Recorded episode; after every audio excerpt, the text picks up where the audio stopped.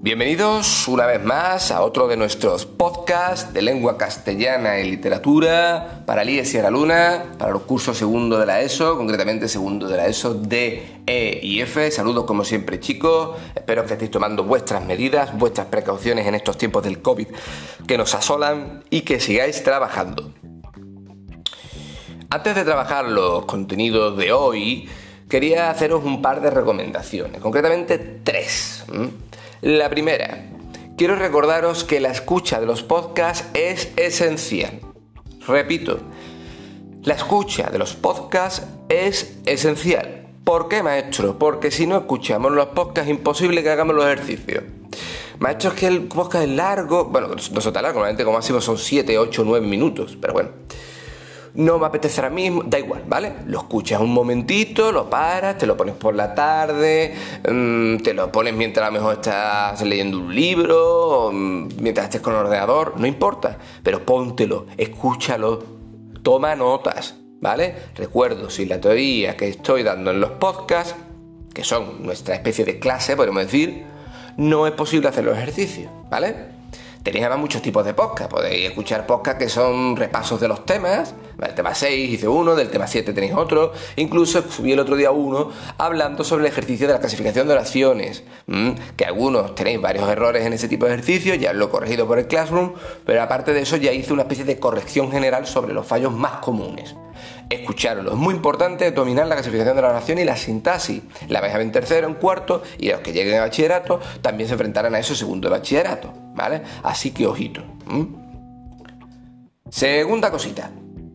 Recuerdo, como siempre, tenéis a vuestra disposición la plataforma de Google Classroom y también tenéis a vuestra disposición el blog de clase entre texto y Ahí tenéis material, podéis contactar conmigo, podéis mm, mm, subir material también vosotros, podéis hacer eh, preguntas, yo consultaré y contestaré vuestras dudas, etc.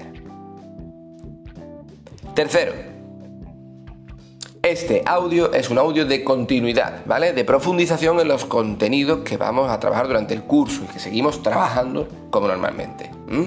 Concretamente vamos a centrarnos ya en el tema 8. Ya dejamos el tema 7 atrás, que ya lo hemos repasado bastante, ya hay varios audios, recuerdo, dedicados a este tema, sobre todo a la clasificación de oraciones y la sintaxis, o lo que, o lo que vosotros estáis dando de sintaxis, la sintaxis luego es mucho más compleja en cursos superiores. Así que, escucharlo.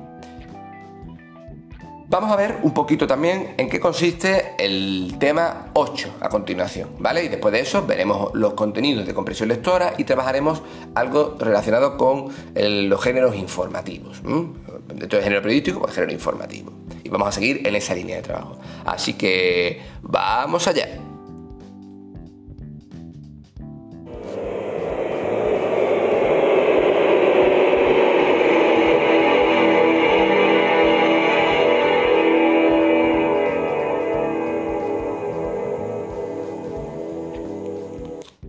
Bien, vuestro tema 8, eh, llamado testimonios personales, pues mm, podéis ver en la sección de qué vas a aprender, pues que trata sobre un programa de, de testimonios, concretamente es una entrevista a Daniel Stiggs, un chaval con, una discapacidad, pero que aún así, pues eh, motora en este caso, pero aún así él pues se atreve a hacer deportes de riesgo y es uno, un jugador de baloncesto, incluso a nivel profesional. También vamos a trabajar los textos periodísticos, concretamente nos vamos a centrar en la entrevista y la crónica, además de dar las palabras tabú y eufemismo. Es un fenómeno lingüístico muy habitual, lo tenéis probablemente alrededor vuestra casi todos los días y es muy interesante que lo sepáis, no solamente ya por conocimiento de la lengua, sino porque es conocimiento de vuestra realidad. Recuerdo, la lengua se relaciona con nuestra realidad, con el día a día. Quien no domina la lengua, quien no conoce la lengua, pues probablemente se pierda muchas cosas de la realidad, ¿vale? Y también trabajaremos en la realidad plurilingüe de España. España es un país con una lengua oficial, castellano, el antiguamente, hoy es el español, un término que cambia ¿vale? con el tiempo, ya lo explicaré en su momento, y una serie de lenguas cooficiales. Y dentro de toda esa diversidad lingüística hay todavía más, porque están las modalidades, están los dialectos, ¿vale? Y nosotros vamos a centrar en andaluz, que es el de nuestra tierra. Veremos algunas características generales y ya está. Para finalizar con algunas cuestiones ortográficas. Yendo ya a la sección de leer y comprender, comprensión lectora, fundamental, recuerdo, tenemos que comprender aquello que leemos. Maestro, es que no he entendido lo que leí, léelo de nuevo. más lento, más tranquilo, si alguna palabra no entiende, consulta en el diccionario, si alguna parte que no entiende, pídele a alguien que te la explique, etc. Comprensión lectora, fundamental, chicos, ¿vale? Bien. Nos leemos la entrevista y vamos a hacer las siguientes actividades. Los pondré de todos modos también en el Google Classroom, ¿vale? Tendremos que hacer la actividad 2 y 3 de la sección de obtener información del texto y vamos a hacer también las actividades 5 y 6, ¿vale? Repito, 2 y 3, 5 y 6 de la página un segundito que la localice aquí. La página es la página 121. ¿De acuerdo? Pues de ahí, como digo, hacemos el 2, el 3, el 5 y el 6. Lo repito otra vez. 2, 3, 5 y 6, para que no haya dudas. Leemos el texto tranquilamente, subrayamos lo más importante, apuntamos y contestamos las preguntas. A través de la plataforma, ya os pediré, lo voy a escribir ahí también, que me mandéis una captura de la libreta donde estáis haciendo ejercicios para yo poder corregirlo y, devolverlo, ¿vale? Cuanto a los textos periodísticos, la sección más teórica. Bien, vamos a trabajar un poco la entrevista. También viene la crónica, pero como siempre me gusta dividiros en los podcasts toda la teoría para que Mm, trabajemos con calma, ¿vale? No significa que con calma, con calma nos relajemos tanto que no hagamos nada, no. Significa que con calma no nos vamos a agobiar tampoco, pero vamos a seguir trabajando. Como dice el refrán, y ya lo he dicho en otros podcasts, las cosas despacio van despacio, ¿vale? O como dice aquel famoso refrán, adiós rogando y con el mazo dando. Es decir, trabajando con orden, con tranquilidad, pero sin dejar de trabajar, que es lo importante. La entrevista. Bien, la entrevista se define como un subgénero dentro del género periodístico tenemos género informativo, ¿verdad? Pues a su vez dentro del mismo, pues tenemos la noticia que ya hemos visto y también tenemos la entrevista. Algunos autores piensan que la entrevista puede incluirse en el género de opinión, incluso otros en el género mixto o híbrido porque contiene elementos objetivos y elementos también, elementos también de opinión. Aunque esto ciertamente responde más al tipo de entrevista que tenemos que a la entrevista en sí. ¿Cómo se define la entrevista, maestro? De la siguiente forma. La entrevista se define como un texto periodístico en el que un entrevistador elabora una serie de preguntas a un entrevistado, el cual contesta sobre ese tema, sobre su vida, sobre sus ideas, sobre sus opiniones, etc. Bien. Suele haber dos tipos de entrevistas. Primera, entrevista objetiva. La entrevista relacionada con un tema, datos objetivos, datos técnicos. Segundo, entrevista de perfil. Aspectos más personales, más de sentimientos del entrevistado. Voy a poner un ejemplo para que lo entendáis. Supongamos que vamos a entrevistar al líder de una ONG, ¿vale? Una organización no gubernamental. Una ONG, una ONG que ayuda, ¿vale? Por si alguien tiene duda, pues bueno, que busca un poquito también. Si esa entrevista que se hace a ese líder de la ONG es para preguntarle a qué se debe el nombre de la ONG, en qué año se, eh, se fundó, se formó, cuántas personas intervienen, qué finalidad tiene, en qué ámbitos trabaja. Eso sería una entrevista objetiva o de perfil. Objetiva. ¿Por qué? Porque trata datos objetivos y técnicos. Ahora bien, si cogemos a esa misma persona, ese mismo líder de la ONG, y le hacemos preguntas relacionadas sobre su vinculación a esta ONG, cuál es su trayectoria con las ONG, aspectos personales de cómo él ha ayudado en otras situaciones parecidas, en qué momento decidió él formar parte de este tipo de asociaciones. Eso sería una entrevista objetiva o de perfil. De perfil, porque incluye elementos de opinión, elementos personales.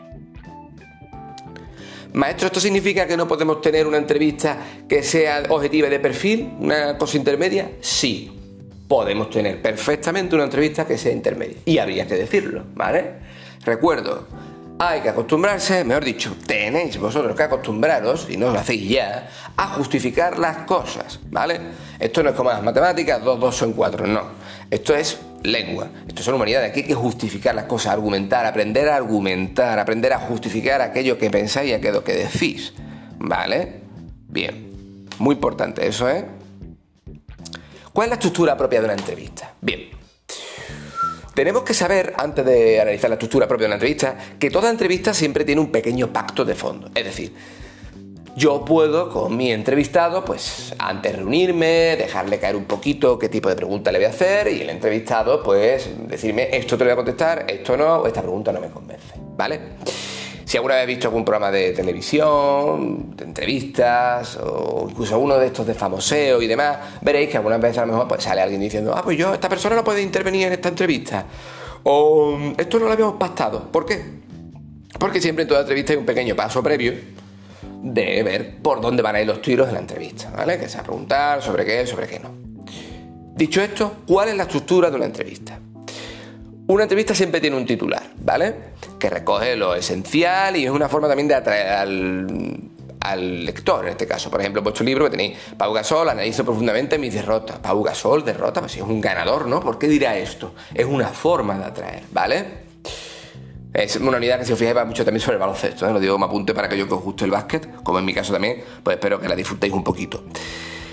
Luego, tras el titular, aparece una presentación, ¿vale? Se sitúa un poquito al lector sobre el personaje, se, que se le va a entrevistar, algunos hechos, se describe incluso a veces también la situación, pues en este momento entra Pau Gasol por la puerta, ah, hay una mesa delante nuestra, toma un vaso de agua y, aparte de dedicar una sonrisa, eh, hace un par de bromas para relajar el ambiente. Es un gusto contar con un entrevistado así. Y ahora, primera pregunta, ¿vale? Y después de eso vendría el diálogo el diálogo pues es siempre una conversación entre un entrevistador y un entrevistado. El diálogo puede aparecer en estilo directo, eso es cierto, pregunta-respuesta, o puede ser en estilo indirecto, a través del relato del periodista. En ese momento decidí preguntarle qué había pasado. Y Gasol me dijo que, recordad la estructura que expliqué ya en clase cuando vimos el estilo directo e indirecto, el estilo directo es, eh, por ejemplo, Juanito, ¿tú cómo te llamas? Me llamo... Mm, bueno, lo acabo de decir, pero bueno, en fin. Vamos a poner otro ejemplo, ¿vale? Eh, don Juanito, ¿tú en qué año naciste? Pues yo nací en no sé, vale, estilo directo. Estilo indirecto. Él preguntó a Juanito que cuándo nació y Juanito dijo que, eso sería estilo indirecto, ¿vale? El famoso dijo que, como decía yo en clase, acordaros de eso. Las preguntas se suelen destacar tipográficamente en negrita y también a veces pues, se puede marcar también con otro elemento, incluso con pequeñas iniciales, ¿vale? Así que con esto pues quedaría ya visto la estructura de la entrevista y el concepto de entrevista. Os animo si tenéis en casa algún periódico que echéis invitación a la entrevista, eh, porque esto que estamos viendo en texto periodístico no es, una, entidad abstracta, algo etéreo, ¿vale? Que está por el aire circulando. Y no, esto es algo real. Podéis verlo en la televisión, podéis verlo en YouTube también, podéis verlo en las redes sociales. Hay un montón de entrevistas, es un género que estáis. Podéis analizarlo más o menos siempre respeta la misma estructura, ¿vale? Bien, pues esto es todo en cuanto a los contenidos.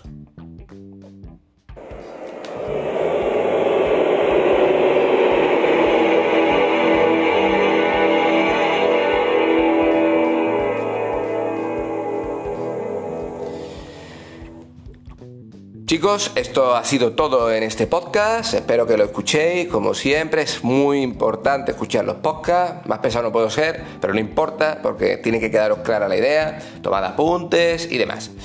Os repito, me interesarían de la página 121 actividades 2, 3, 5 y 6, os lo recordaré también por la plataforma y que también toméis notas sobre la entrevista.